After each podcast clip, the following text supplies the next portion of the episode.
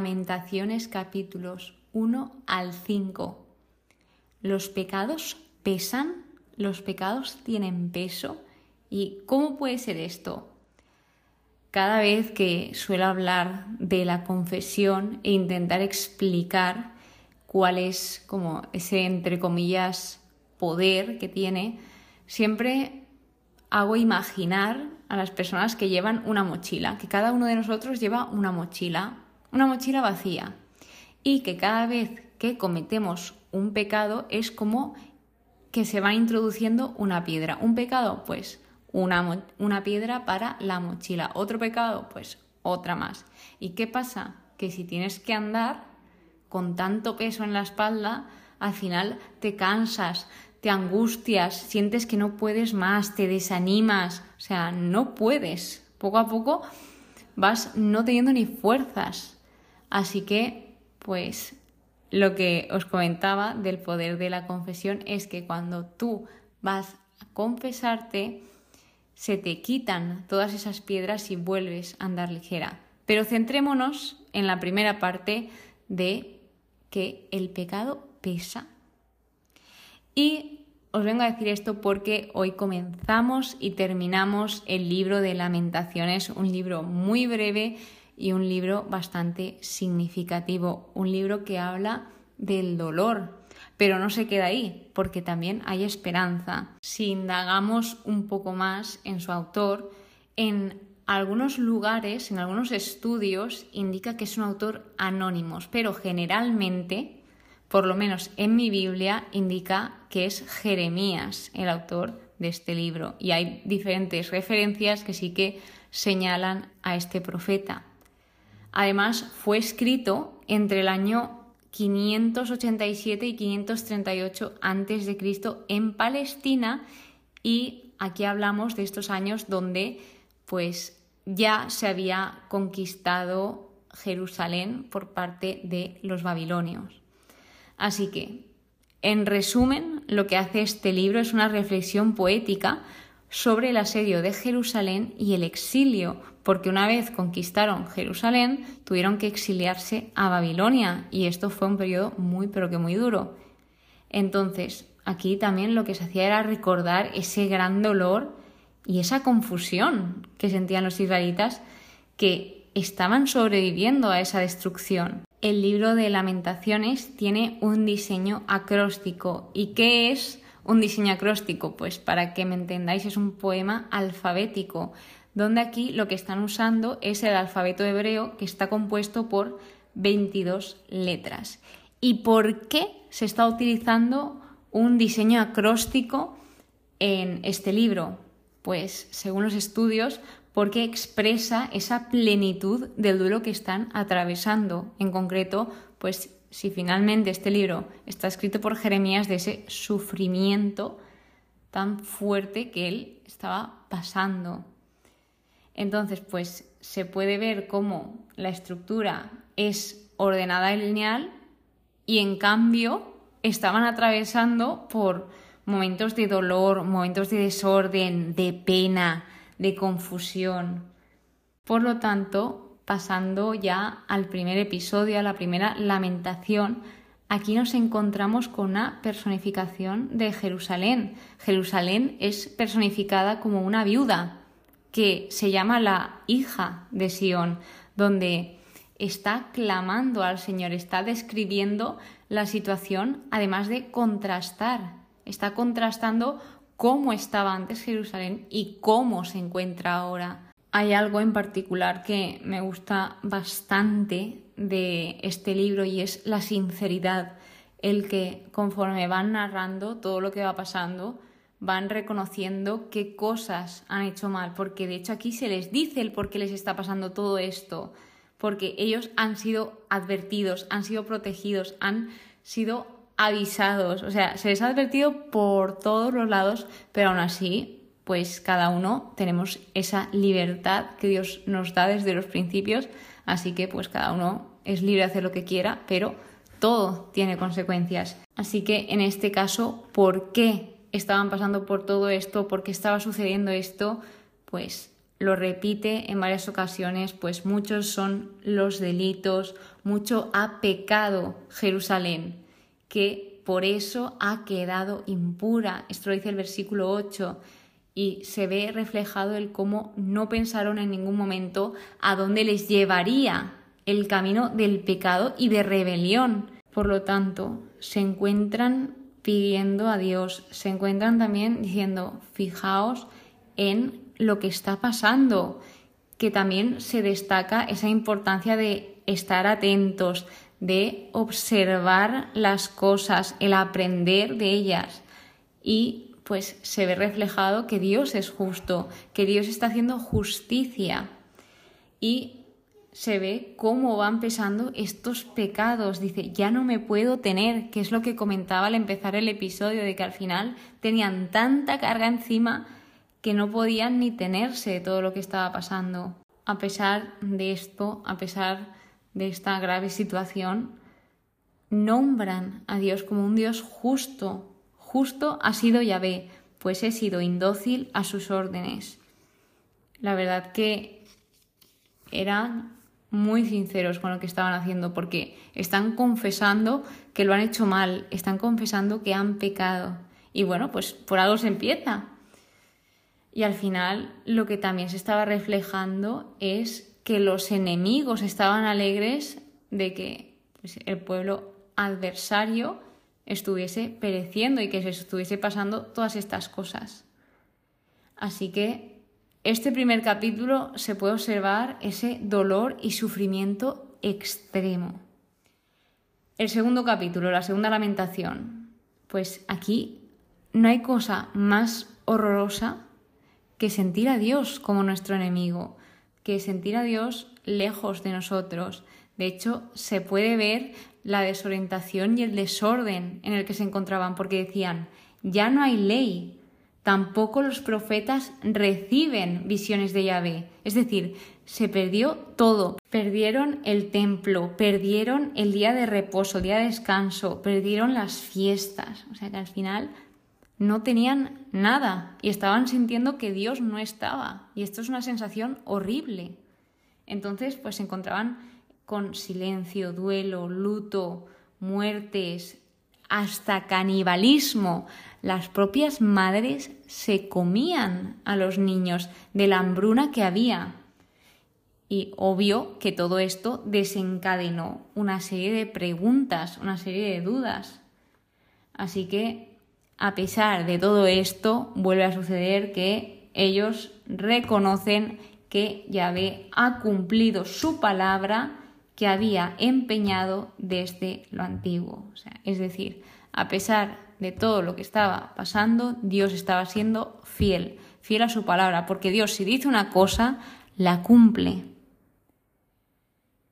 Luego, pues vemos que se pide y se invita a entregarse al Señor y a que se ore por los demás, que al final la oración es el arma más poderosa.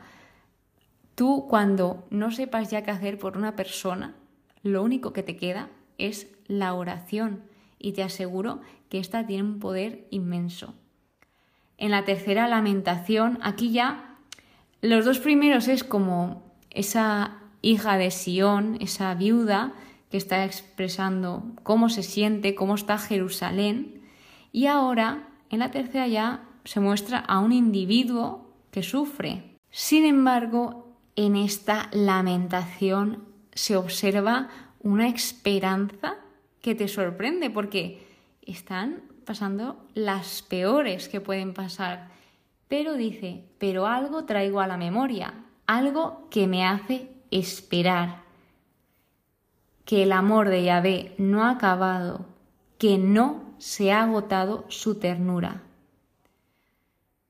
Dejar claro esa idea, que el amor de Dios nunca acaba, que es infinito, que es eterno. Por eso esto también lleva a que el amor de verdad nunca acaba.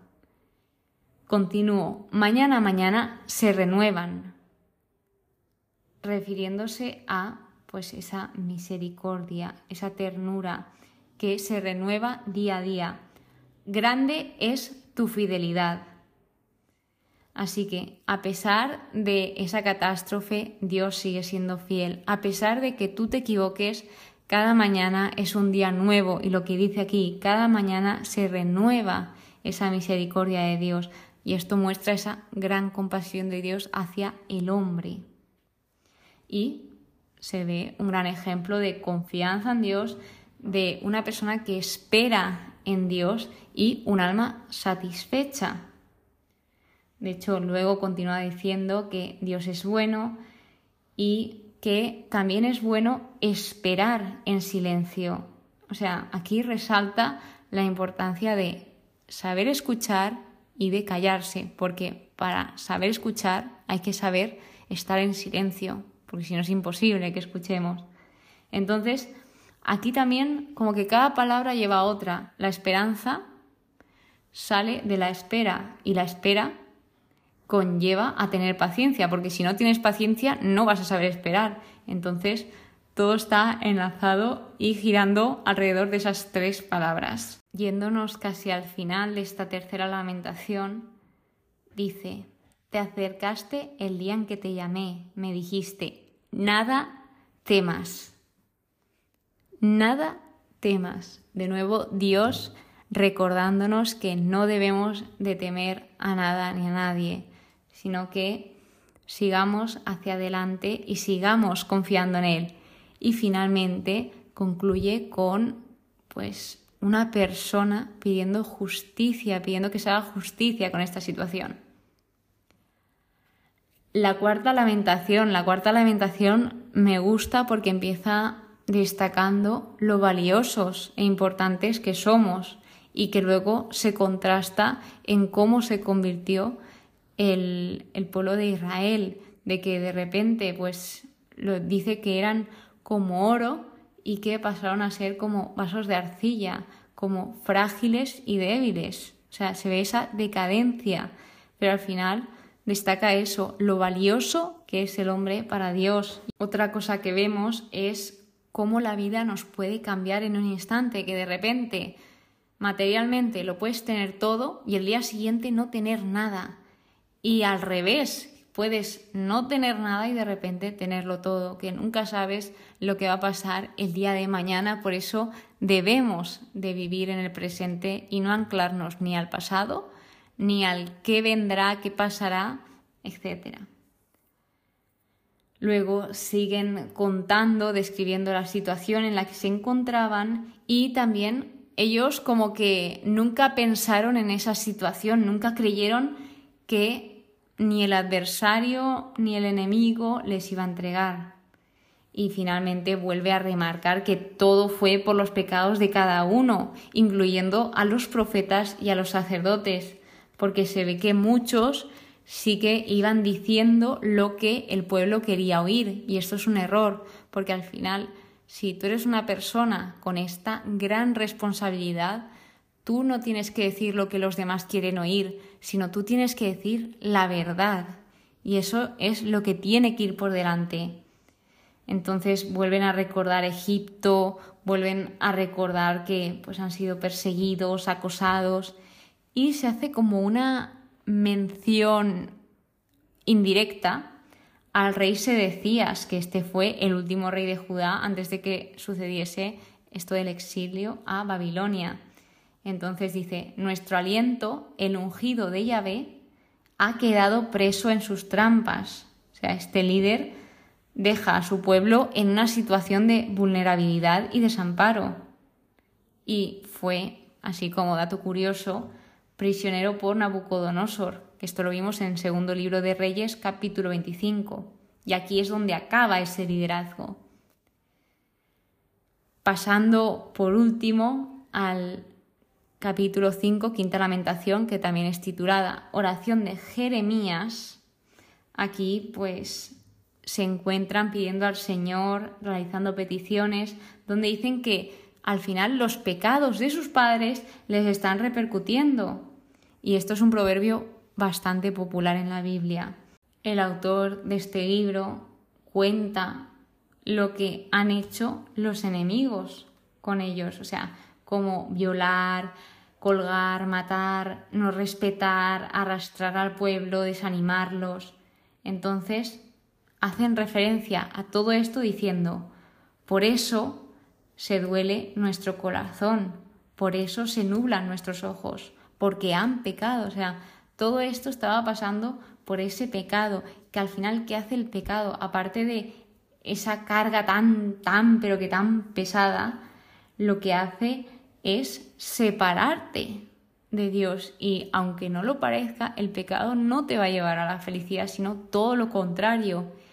Esto es un problema de hoy en día porque se está normalizando el pecar, el, ah, no pasa nada, tú puedes pecar, tal, luego vas y te confiesas y ya está. O sea, está bien equivocarse porque somos humanos y nos equivocamos, pero no hay que invitar a pecar. Eso es horroroso, porque al final es eso, estás separándote de Dios, estás como tú mismo tirándote piedras encima. Y por último, dice, mas tú, ve reinas para siempre, tu trono permanece de edad en edad. ¿Qué quiere decir esto? Que Dios no cambia, que Dios siempre ha sido el mismo. Y el autor acaba con unas dudas y unas peticiones al final si el autor es Jeremías, Jeremías era un gran profeta y hasta los grandes profetas tenían dudas, es normal. Y pues lo único que les quedaba era esas peticiones, la única esperanza que tenían. Entonces esto no es el final de la historia de Israel, aún pues quedaba mucho por delante.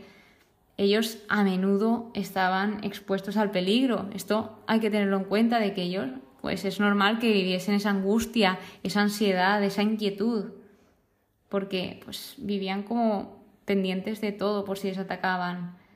Además, también pasaron por varias, ojo al dato, que esto no lo dice tan directamente, pero sí que me apetece compartirlo con vosotros porque lo he encontrado, es que muchos pasaron por insolaciones de estar todo el día trabajando bajo el sol.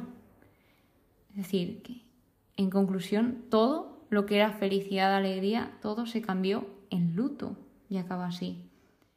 Entonces, remarcar la importancia de un buen profeta, porque gracias a los buenos profetas que hubo a lo largo de, estos tiempos y bueno, en general, gracias a ellos el pueblo pudo seguir hacia adelante y el pueblo tuvo ese ánimo en mitad de la tormenta.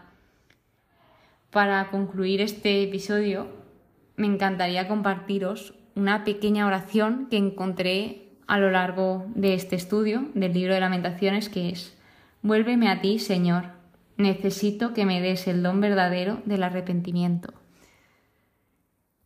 Y pues con esto espero que hayáis aprendido que pues veáis que al final los pecados sí que pesan y que si se van acumulando cada vez pesan más y más y más pero que no es el final porque siempre hay alguien que nos puede quitar todas esas piedras de la mochila, que es Dios.